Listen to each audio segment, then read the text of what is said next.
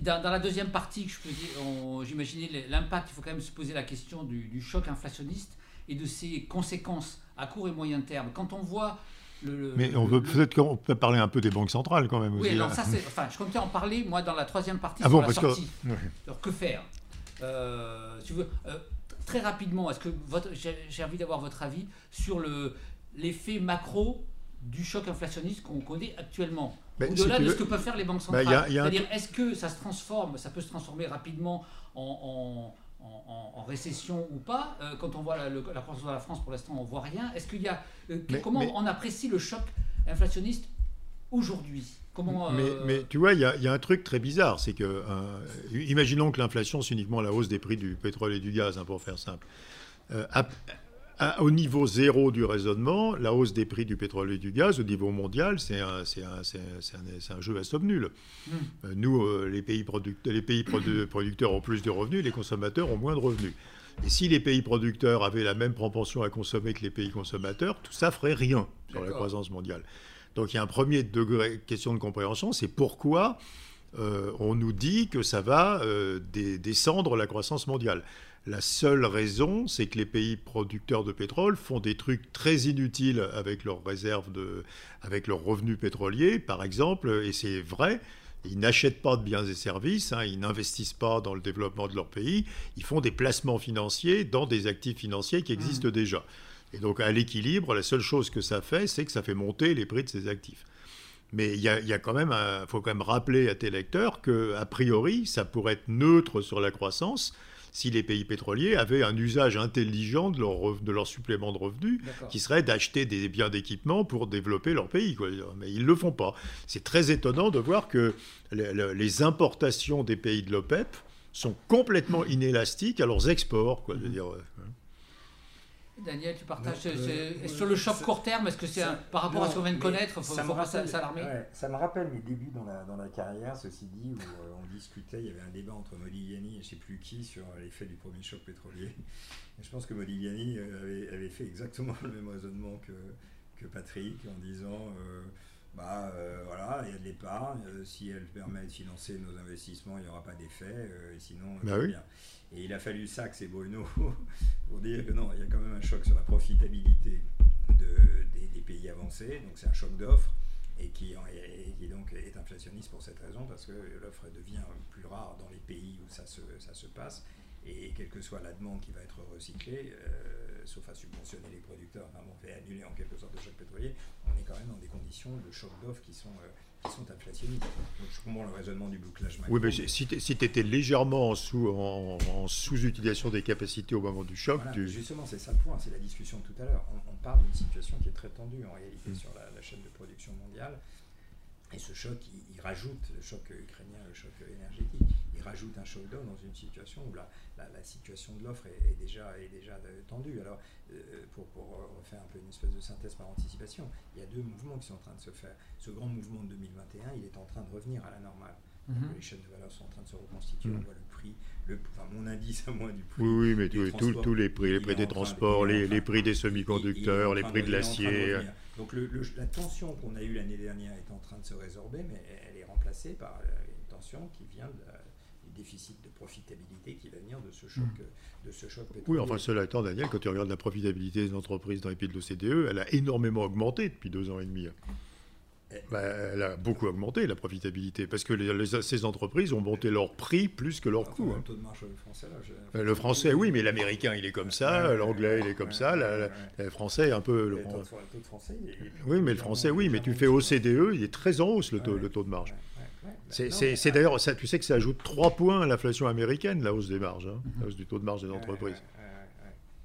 à, cause, à cause de ce dont on a parlé sur le fait que les salaires ne sont pas. Que les salaires ne sont, pas indexés sur le choc, oui. Ils ne sont pas, sont pas indexés.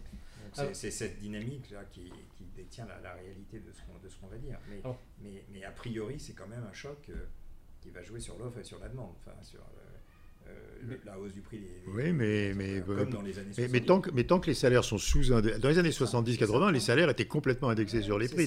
là, les salaires sont sous-indexés. D'accord, mais c'est le point qui nous renvoie à ce que je disais de la politique monétaire. Le but de la politique monétaire aujourd'hui, euh, si, on en parle, mais c'est d'agir avant que ce mécanisme d'indexation se mette en place. Son, son enjeu, principale, c'est de débrancher le pouvoir de négociation des salariés pour éviter la répétition des années 70. Donc c'est à la fois, bon, le job must be done, comme disait Powell, mais ça veut dire aussi avec des tensions sociales qui, alors justement, peut-être on, peut ouvrir, le chapitre. Banque, centrale, on a oui, Mais tu vois, juste là-dessus, je, je, répète, mais tant, que les, tant que les salariés n'arrivent pas à obtenir une bonne indexation des salaires sur les prix, les entreprises ont intérêt à l'inflation.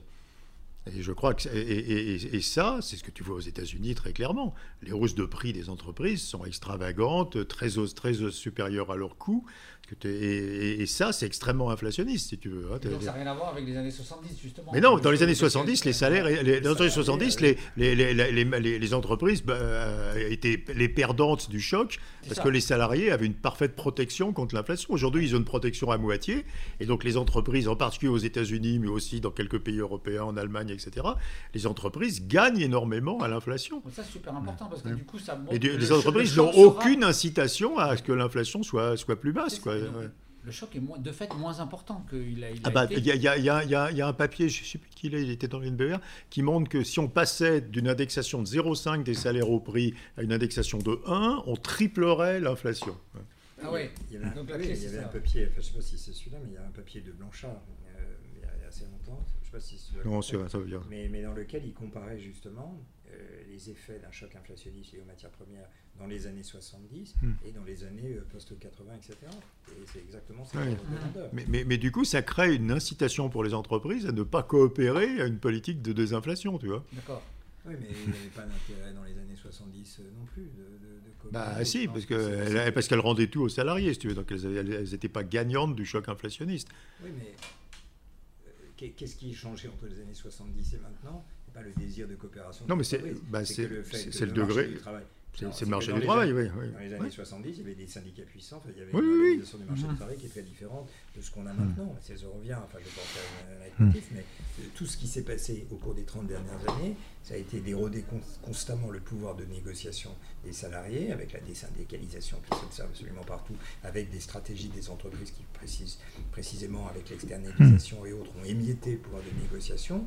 Et dans ce, dans ce déclin relatif sauf en hmm. France d'ailleurs de cette hmm. manière, mais qu'on observe partout de la part des salaires dans la valeur ajoutée, la désyndicalisation joue un rôle très important. Et c'est pour ça que ce moment, ce moment euh, éphémère que les salariés sont en train de, connaître, hmm. je ne sais pas quelles vont être les conséquences politiques, euh, si ce n'est un retour de Trump, etc., de ce qui se prépare peut-être aux États-Unis, à savoir casser ce moment où les salariés peuvent espérer reprendre la main dans des négociations qui sont aujourd'hui, qui leur sont aujourd'hui défavorables, parce que c'est encore une fois le but annoncer de la politique monétaire. Alors justement, transition là-dessus, on va publier dans le même dossier un papier de Krugman qui euh, nous, a, nous avait fait il y a quelques semaines en disant qu'il fallait pas fallait éviter l'erreur monétaire des années 80, je crois que c'était Volcker qui avait cassé la croissance, et là il a changé. Il dit l'inflation c'est tellement dangereux qu'il n'y a pas d'autre choix que d'être radical. C'est-à-dire de. et, et, euh, un autre papier de Héros, directeur PSE, qui dit que la BCE a trop tardé et que maintenant elle va être obligée d'agir. Donc là-dessus, est-ce que vous êtes d'accord pour dire qu'il n'y a pas le choix, il faut le faire ou, Non, mais euh, attends, tu peux le présenter différemment. Je, commence, Daniel. Il y, a, deux équilibres possibles. Il y, a un, il y a un équilibre qui est euh, la Banque centrale laisse une inflation. C'est le Japon, en gros. La Banque centrale s'occupe pas de l'inflation. Euh, et s'occupe de garder des taux d'intérêt à long terme très bas. Les salaires ne sont pas indexés du tout sur l'inflation. Et ce qui justifie le fait que la Banque centrale ne s'intéresse pas à l'inflation, parce que quand il y a une poussée d'inflation qui vient par exemple des matières premières ou, de la dépréciation du yen, mm. comme les salaires ne suivent pas, l'inflation redescend tout de suite à zéro. Donc la Banque centrale est justifiée dans son abandon de l'objectif d'inflation, mais euh, et elle permet à l'État japonais de compléter le pouvoir d'achat des salariés, comme ce qu'il fait en ce moment, quand il y a accidentellement et transitoirement de l'inflation euh, par des politiques budgétaires très expansionnistes qui sont possibles parce que les taux d'intérêt sont très bas. Hein. Et il y a un deuxième modèle qui est euh, le modèle, euh, le modèle de, des États-Unis aujourd'hui, qui est de dire on, ne, peut pas accepter l'inflation parce que les, les, salaires à nouveau sont mal indexés sur l'inflation. Donc l'inflation, ça crée une énorme perte de pouvoir d'achat des salariés. et, et, il faut faire baisser l'inflation le plus vite possible pour éviter la perte de pouvoir d'achat des salariés. Et puis il y a un troisième modèle qui serait le retour aux années 80, donc c'est ce discuté à l'instant, qui est le modèle où on réindexe parfaitement les salaires sur les prix. Mhm. À ce moment-là, on devient on, devient très indifférent à l'inflation du point de vue de, tout, puisque les, salaires et les autres revenus sont indexés sur les prix. La question à ce moment-là, c'est comment fonctionne une économie où il y a une très forte indexation de tous les revenus sur les prix? C'est une économie qui est extrêmement sensible au choc inflationniste. Mmh. Donc chaque fois qu'il y a un choc sur les matières premières, sur la productivité, etc., cette économie est très déstabilisée, quoi, hein, puisqu'il y a un effet multiplicateur très important sur les, sur les chocs inflationnistes. Tu as le droit entre ces trois modèles-là, si tu veux. Hein.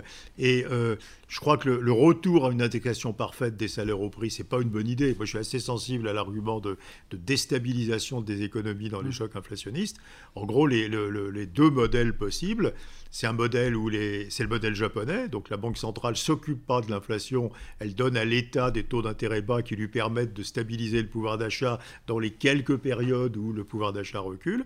C'est un modèle qui est, qui est, possible. Hein. Alors, mais, euh, et il y a le modèle américain qui est de, faire baisser très très vite l'inflation pour faire baisser les pertes de pouvoir d'achat.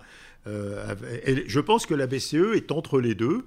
Et, je, pense que le modèle de la BCE, il n'est il est pas, il est pas convenable parce que la, bah, la, BCE, finalement, accepte probablement, sa, sa politique, ça va être d'accepter une assez longue période d'inflation très au-dessus euh, de son objectif. Oui dans un environnement où les, taux les, les, salaires sont mal indexés pour l'instant sur l'inflation. Je ne crois pas qu'elle souhaite revenir à un modèle où les salaires sont très indexés sur l'inflation. Ça lui rendrait la, la, vie très compliquée après pour stabiliser l'inflation. Et donc, euh, ça, tu le critiques bah, Ça, je, je, pense que ça crée un trou dans les finances publiques. Que, que, si, sauf si on fait comme les Anglais tous, c'est-à-dire on dit, bah, voilà, y a, il va y avoir 14% d'inflation, les salaires sont à 6, les, euh, tout le monde perd 8% de pouvoir d'achat, and so what donc on, hein, on fait l'Istrus, quoi. Je veux dire, mais ça, c'est pas acceptable en Europe continentale. Si on veut préserver le pouvoir d'achat dans une économie où euh, la, la, Banque centrale ne lutte pas contre l'inflation activement et, où les salaires sont sous-indexés sur les prix, tu as un besoin de, dépenses publiques pour soutenir le pouvoir d'achat qui va faire exploser les budgets, quoi, je dirais. Et donc, je ne crois pas que ce modèle-là existe. En réalité, il n'est pas soutenable. Je pense que les deux seuls modèles soutenables, c'est le modèle japonais et le modèle américain. D'accord. Euh, Daniel, là-dessus, tu paraissais très critique sur l'éventuel euh, politique restrictive aux États-Unis avec des conséquences sociales, mais euh, voilà, est-ce que est-ce que c'est pas un mal nécessaire euh, euh, pour, pour casser la spirale? Parce que c'est ce que certains disent, et pourtant soucieux de, des conséquences. Oui, bien sûr, bien sûr. Donc, d'abord, première observation, ça fait 20 ans que les banques centrales essaient de relancer l'inflation et qu'elles n'y sont pas parvenues. Donc l'idée selon laquelle les banques centrales ont la capacité de réguler le taux d'inflation est fausse. Non, je ne suis pas du tout d'accord avec ça. Je peux me permettre. C'est très difficile quand les taux d'intérêt sont à zéro de faire monter l'inflation quand elle est euh, en dessous de 2. Et ça ne veut pas dire que ce n'est pas facile de faire baisser l'inflation en montant les taux quand elle est au-dessus de 2. On a fait l'idée monétariste selon laquelle il y a un partage des tâches naturelles où la politique monétaire est responsable de l'inflation. Parce qu'en créant de la monnaie, c'est elle qui, au bout du compte, est gardienne de l'inflation. Cette idée est fausse. Non, ce, que, tu, ce que tu dis, c'est que le quantitative easing ne marche pas. Toi, tu réponds, c'est que c'est par les taux d'intérêt que ça fonctionne et que quand ça ne fonctionne pas, c'est parce que les taux d'intérêt peuvent pas baisser. Ce n'est pas la théorie monétariste, ça. c'est la théorie keynésienne. Ça. Donc la théorie monétariste, elle dit en créant de la monnaie, on crée de l'inflation, en réduisant l'offre de monnaie, on réduit l'inflation. Oui, mais ça, ça, ça on est, on est d'accord pour ne pas être d'accord. Allons-y doucement. Donc ça, c'est très important à rappeler. Or, dans l'imaginaire collectif des économistes, au fond, le partage des tâches, politique monétaire c'est inflation, politique budgétaire c'est l'activité, il vient de ce modèle qui est faux. Ce qu'on a observé au cours des 30 dernières années, c'est que l'explosion de liquidités a été faite par tous les moyens possibles par les banques centrales, a créé de l'inflation, mais pas l'inflation du prix des, actifs, hein. des salaires, mais le prix des actifs financiers. Donc, on est en train de défaire ce qu'on a fait auparavant, et je pense qu'au premier ordre, ce qui va se passer, c'est le dégonflement des prix des actifs financiers qui ont été entretenus mmh. par les liquidités précédentes, avec des effets qui peuvent être catastrophiques si ça vient trop vite. les spreads, par exemple, payés par les pays en voie de développement, ont complètement explosé au point où un très grand nombre d'entre eux vont être en situation de crise, comme d'ailleurs dans les années 80, le FMI parle d'un tsunami financier. Le nombre de pays qui aujourd'hui se financent avec des spreads de plus de 1000 points de base, démultipliés par je ne sais pas combien, est en train de, générer une crise financière. Donc le premier effet, en réalité, de ce qui va se passer du point de vue de la politique monétaire, ça va être de défaire ce qu'elle a fait en vain dans les décennies précédentes, mmh. c'est-à-dire créer beaucoup de fragilité chez ces emprunteurs qui avaient profité des liquidités abondantes et de la baisse du prix et de la hausse du prix des actifs pour se refinancer. C'est le premier point. Le deuxième point, et je reprends des propos qui avaient été tenus par notre ami Francesco Giavazzi quand il était venu à Paris, qui rejoint un peu tes deux modèles, euh, Patrick, et de dire si on devait réfléchir euh, aujourd'hui à ce que fait une politique monétaire quand elle veut lutter contre une inflation, il faut s'entendre sur le diagnostic, et le résultat d'un choc d'offres. Elle n'a pas les instruments pour le faire. Le seul instrument qu'elle a, on peut comprendre que la politique monétaire régule l'inflation quand on est face dans une situation keynésienne en réalité d'excès de demande qu'il s'agit par rapport à une tendance qu'il s'agit de réguler en augmentant un peu les taux d'intérêt pour réduire la consommation les temps que les choses se remettent à, ou l'investissement le temps que ça se remette à, à l'ordre. Mais quand on est face à un choc d'offres, n'est pas sûr, n'est pas prouvé, n'est même peut-être absurde de penser que c'est la politique monétaire qui dispose des bons instruments pour y faire face. Le bon instrument face à une situation qui est un choc d'offre, c'est un peu ce que tu disais avec le modèle euh, japonais.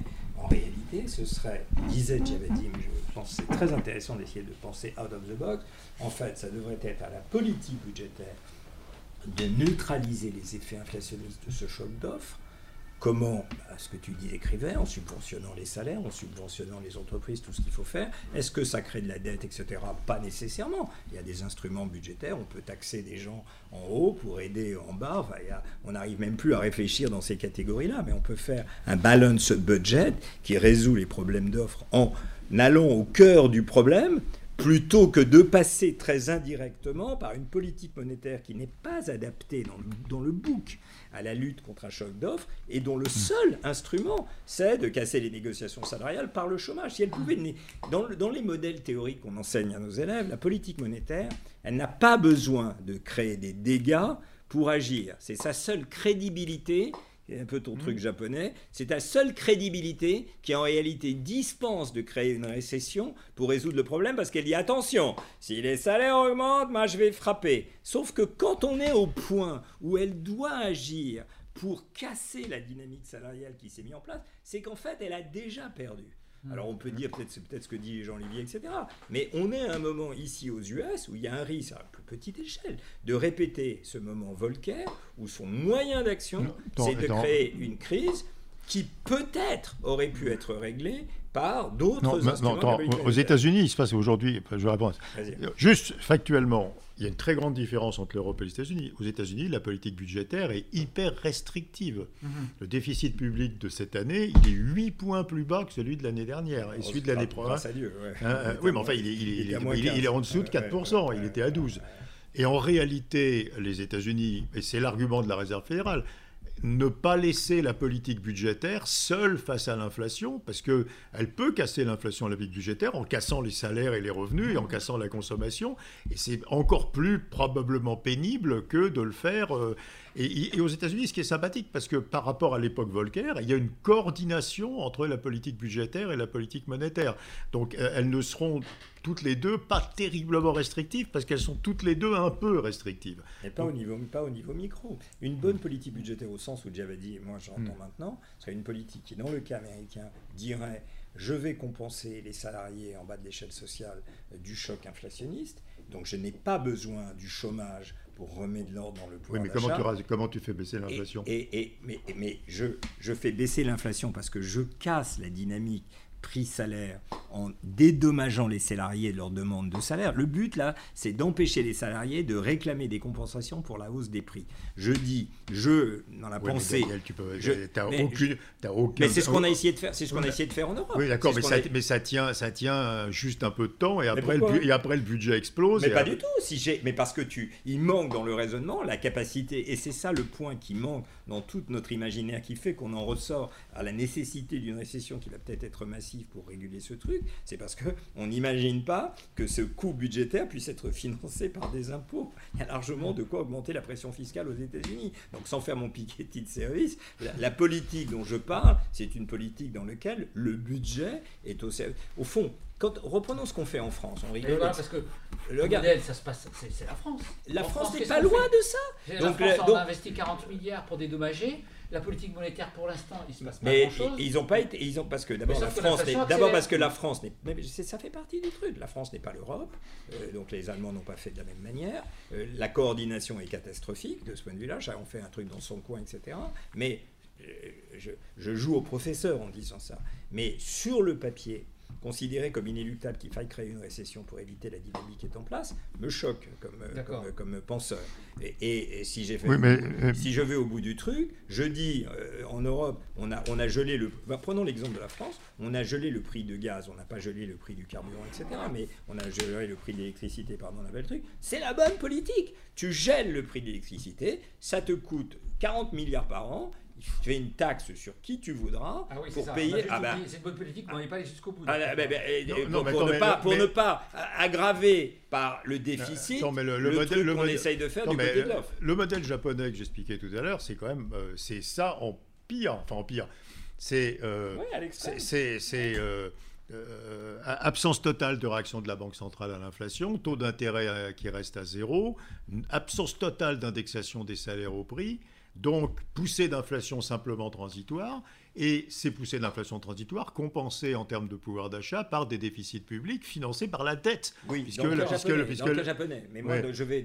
bon, voilà. Parce qu'il y a un sauf, et, donc la question, c'est euh, pouvons-nous euh, pouvons-nous aller vers le modèle japonais? Oui, notamment. Euh, voilà, pouvons-nous aller vers le modèle japonais euh, alors, le, Japon a une dette qui est soutenable, hein, puisque les taux d'intérêt à long terme sont de zéro. Enfin, euh, non, non, mais ils ont, ils ont la, dette, elle est soutenable au sens de la. Le problème du Japon, c'est pas la dette publique. Il y a, ils ont des excédents d'épargne, hein, ils prêtent au reste du monde. Donc, le, problème du Japon, c'est que, c'est que ce, truc-là, euh, ce truc-là est extrêmement fragile parce que ça nécessite absolument l'absence d'indexation des salaires. Parce que dès que tu as une indexation des salaires sur les prix, tes poussées d'inflation deviennent extrêmement durables et du coup, tu n'as plus les moyens budgétaires de, les couvrir. Et donc, pour passer à ce modèle, je pense qu'il faudrait être dans, un, dans, un, dans, une politique salariale beaucoup plus stricte que la nôtre. Euh, euh, comme vous le rappelez tout à l'heure, enfin, c'est 3 alors que l'inflation est à 6. Donc, euh, il y a, oui, ça bah, les, pas l'inflation. Les, salaires, bah, les salaires je oui, oui, mais en fait, tu as une indexation qui est de l'ordre d'un demi en Europe. 3 à 6, hein. mais il y a des dommagements qui sont faits entre les deux. Donc, en fait, le, le point c'est que, euh, encore une fois, le, point de départ de cette discussion, c'est que, euh, comme ça, pour, pour, pour, quand même en, parler cinq minutes, on prend pour acquis que c'est à la politique monétaire et à la politique monétaire seule lutter mm, contre l'inflation. Non, enfin moi je dis pas ça. Dans l'imaginaire, non, je, je, je, pense... on a dit que fait la politique monétaire. je... Moi je dis un bon mix monétaire budgétaire qui se rapprocherait du modèle qu'on a choisi en France à l'échelle de l'Europe, bien compris indexé, est meilleur que peut-être le modèle qui consiste à dire l'inflation monte, il faut que les taux d'intérêt montent jusqu'à ce que l'inflation se mais, mais, mais, je pense que le modèle japonais, et puis l'extrême de ton modèle, est un modèle extrêmement dangereux au sens où on peut jamais en sortir. C'est-à-dire que le Japon est condamné à ne jamais plus répondre à l'inflation par la politique monétaire, à toujours avoir plus de dette publique dans les moments où il y a des chocs d'inflation. Dans mon modèle à moi, je. oui, mais, toi, oui, mais, mais et dans ton modèle, a augmenté euh, ah, périodiquement et continuellement la pression fiscale. Ah, non, parce qu'il y, y, a des hauts et des bas. Oui, je peux, bah, non, soit tu considères qu'il y a une tendance sociale. Enfin, regarde, regarde le Japon, quoi. Tu vois, le, non, parce que le Japon a fait exactement ce que tu dis, c'est-à-dire que le Japon a augmenté continuellement les dettes à proportion des chocs, et c'est, je pense qu'il y a une variante du modèle japonais. Bah, où tu augmenterais continuellement la, la, pression fiscale. Continuellement continuellement dans les périodes inflationnistes et quand ça redescend vers la, la moyenne, sauf à considérer que tu prends le prix des matières premières, soit tu considères qu'ils vont monter continuellement. À ce moment-là, la question ne devient même pas de politique monétaire, etc. C'est qui paye cette hausse continue? Donc c'est une politique de redistribution. Le, moment où, cette, où on est dans un changement de régime est le moment qui est inflationniste. Ce moment qui est inflationniste, par définition un moment. Donc tu peux le gérer de différentes façons. Enfin, c'est juste pour dire que la, la naturalité attendu de l'idée que heureusement que Powell s'est réveillé, il faut qu'il fasse, etc. Et le résultat du fait on n'utilise pas tous les instruments comme on essaie de faire un peu en France, qui oui, mais attends, mais, tu, non, mais Daniel, tu as une seconde façon de, de, mitiger le coût d'une politique monétaire restrictive, c'est justement de se faire les, ce que font les Américains. Ils vont monter les taux d'intérêt jusqu'à 4, 4,5 et ça va suffire pour casser l'inflation parce que la politique budgétaire est très restrictive. Oui, ils vont et, en récession avec Pas forcément. Si tu suis le raisonnement, pas forcément. non, mais Patrick, si tu suis le raisonnement de, de, le raisonnement de, Blanchard et Summers, quelle que soit la, manière d'y parvenir, que ce soit par la politique monétaire, la politique budgétaire ou la combinaison des deux, il faut que le taux de chômage atteigne 10%. Alors tu peux y arriver par la monnaie ou le budget, ça c'est ce que tu es en train de dire. Mais ce que dit Blanchard et, Summers, c'est que pour casser la dynamique salariale qui est en train de se mettre en place, pour revenir d'un plateau de, de, core inflation à 6 pour le ramener à 2, il faut en cumuler, en fait j'ai suivi le truc hmm. évidemment, il faut en cumuler que au-dessus, on passe au-dessus de 5% de taux de chômage, on est à 3,5, au-dessus de 5%, et qu'on monte en cumulé à 10. Alors on peut le faire d'un coup de 5 à 10, c'est Volcker, on peut faire 6 pendant 5 ans, comme vous voulez, on peut faire 7,5 pendant 2 ans, mais l'instrument monétaire ou budgétaire dans la combinaison des choses dont on parle, toutes choses égales par ailleurs, il signifie le taux de chômage va monter au-dessus du taux de chômage naturel de moins 10%. Voilà, c'est ça le non, mais Et je dis pourquoi ça? Non, mais, non, mais Daniel, tu as une autre façon de faire. C'est mon modèle japonais. C'est d'avoir une indexation des salaires au prix la plus basse possible auquel cas les poussées d'inflation sont structurellement transitoires et pas définitives. Mais il faut, il, faut, il, faut, il faut dédommager les salariés. Mais, mais, tu peux, mais tu peux le faire parce que tu gardes des taux d'intérêt très bas et que les périodes d'inflation sont courtes. Donc, euh, donc le modèle japonais, il marche extrêmement bien. Pour l'Europe, ce que tu préconises, toi, en fait, par rapport. Parce que la question se pose pour la BCE. Bah, moi, pour l'Europe. Bah, pour l'Europe. Quel est le bon. Le bah, je pense que le bon modèle, c'est d'abord de soutenir le patronat européen dans sa demande de ne pas réindexer complètement les salaires donc de limiter la, dynamique inflationniste dans le temps. Et de, si, si, l'indexation des salaires au prix est de 0,5 et si les prix des matières premières restent stables, l'inflation, elle va disparaître euh, au bout de deux ans. Quoi. gros, la, moitié de l'inflation disparaîtra au bout de deux ans et la totalité de la... Et donc de, déjà d'éviter d'empirer le mal par une, une réindexation des salaires au prix. Et ensuite, profitant euh, de ça, d'avoir une politique monétaire et une politique budgétaire modérément restrictive qui suffisent à accélérer cette vitesse de désinflation pour, la, pour, pour, pour ramener l'inflation à, 2% ou à peu près 2% dans un délai de temps qui soit, qui soit, qui soit plus court que le délai, que le délai spontané. Et ceci peut, euh, peut éviter d'avoir... Euh, euh, puisque tu, n'as qu'à agir marginalement sur l'inflation. Tu vois, l'inflation, comme il y a sous-indexation des salaires au prix, elle descend spontanément et simplement trop lentement, euh, trop lentement euh, pour euh, la capacité des budgets à supporter le pouvoir d'achat des ménages. Donc tu as besoin d'accélérer un peu la vitesse de désinflation, mais ceci ne nécessite pas du tout une forte hausse de l'inflation, une forte hausse des taux ou une forte, une forte baisse des dépenses publiques. Simplement, ce qui cloche aujourd'hui en Europe, c'est qu'on est dans la, dans la situation des années 80 où la politique budgétaire et la politique monétaire sont en conflit.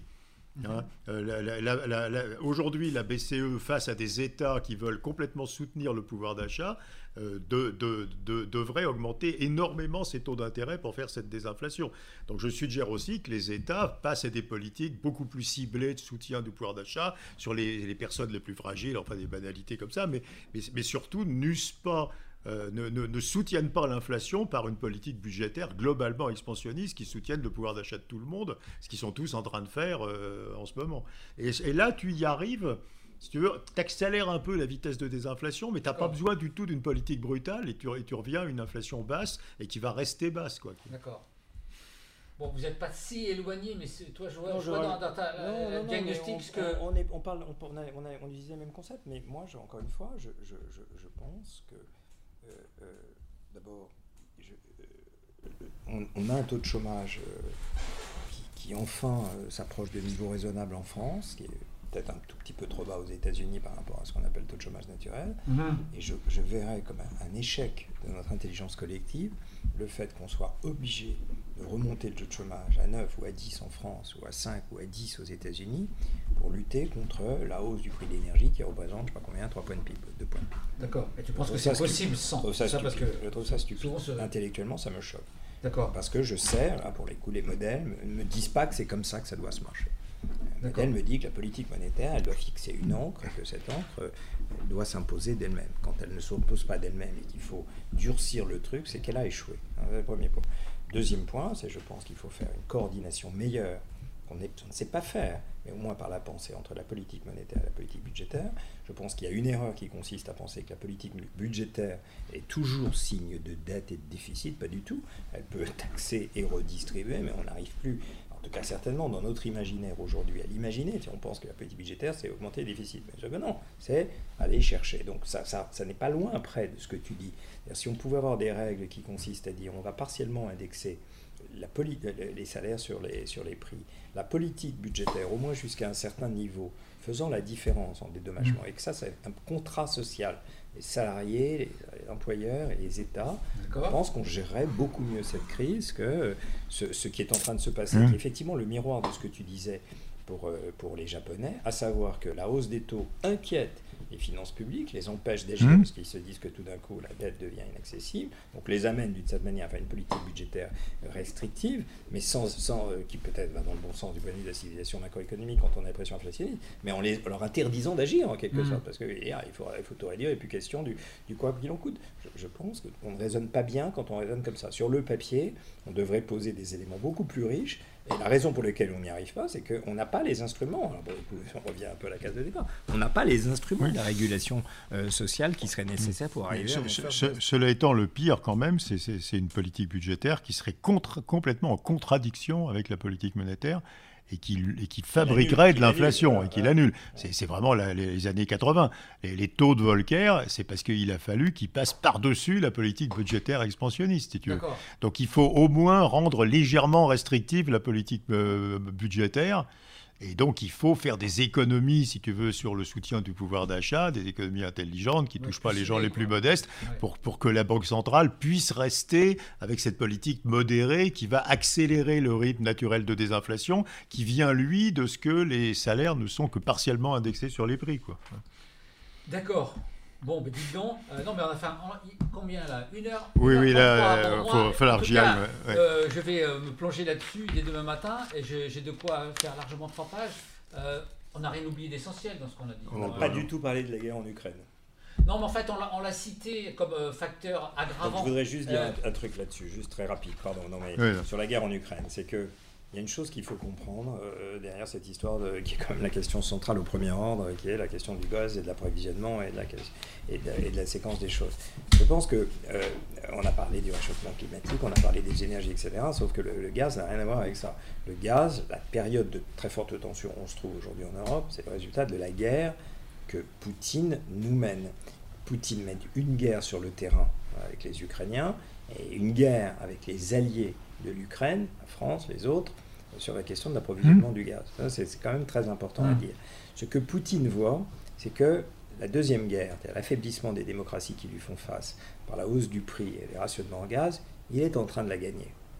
Mhm. doucement, silencieusement. Macron n'a pas eu la majorité absolue en partie à cause de l'inflation. Draghi s'est fait foutre dehors en partie à cause de l'inflation. Et Biden certainement va perdre les élections de, mi-mandat à cause du climat inflationniste et tous les trucs dont on est en train de parler.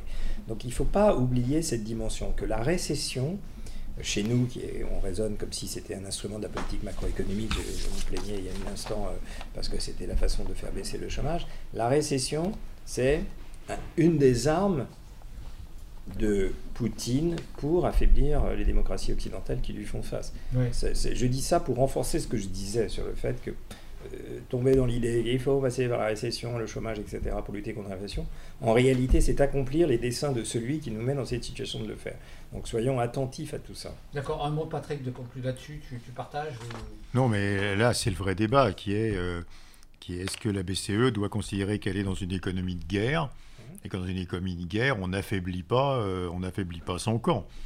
Et donc, et, et, on verra après la guerre comment rembourser les dépenses publiques, comment résorber l'excès de monnaie, comment résorber les bulles éventuelles qui vont se, qui vont se creuser. Donc ça, c'est un argument qui, qui dit, ben, c'est trop tôt pour s'occuper de l'inflation, essayons d'éviter qu'elle déborde complètement, mais pour l'instant, il faut, il faut financer les gouvernements, il ne faut pas que les gouvernements aient des problèmes de dépenses publiques, de dépenses militaires, et on, verra, et on, verra, et on verra après la guerre. Macro classique. D'accord. et on verra après la guerre. Merci d'avoir écouté ce podcast. Merci Patrick Artus d'y avoir participé, et je vous donne rendez-vous pour un autre podcast de Challenge.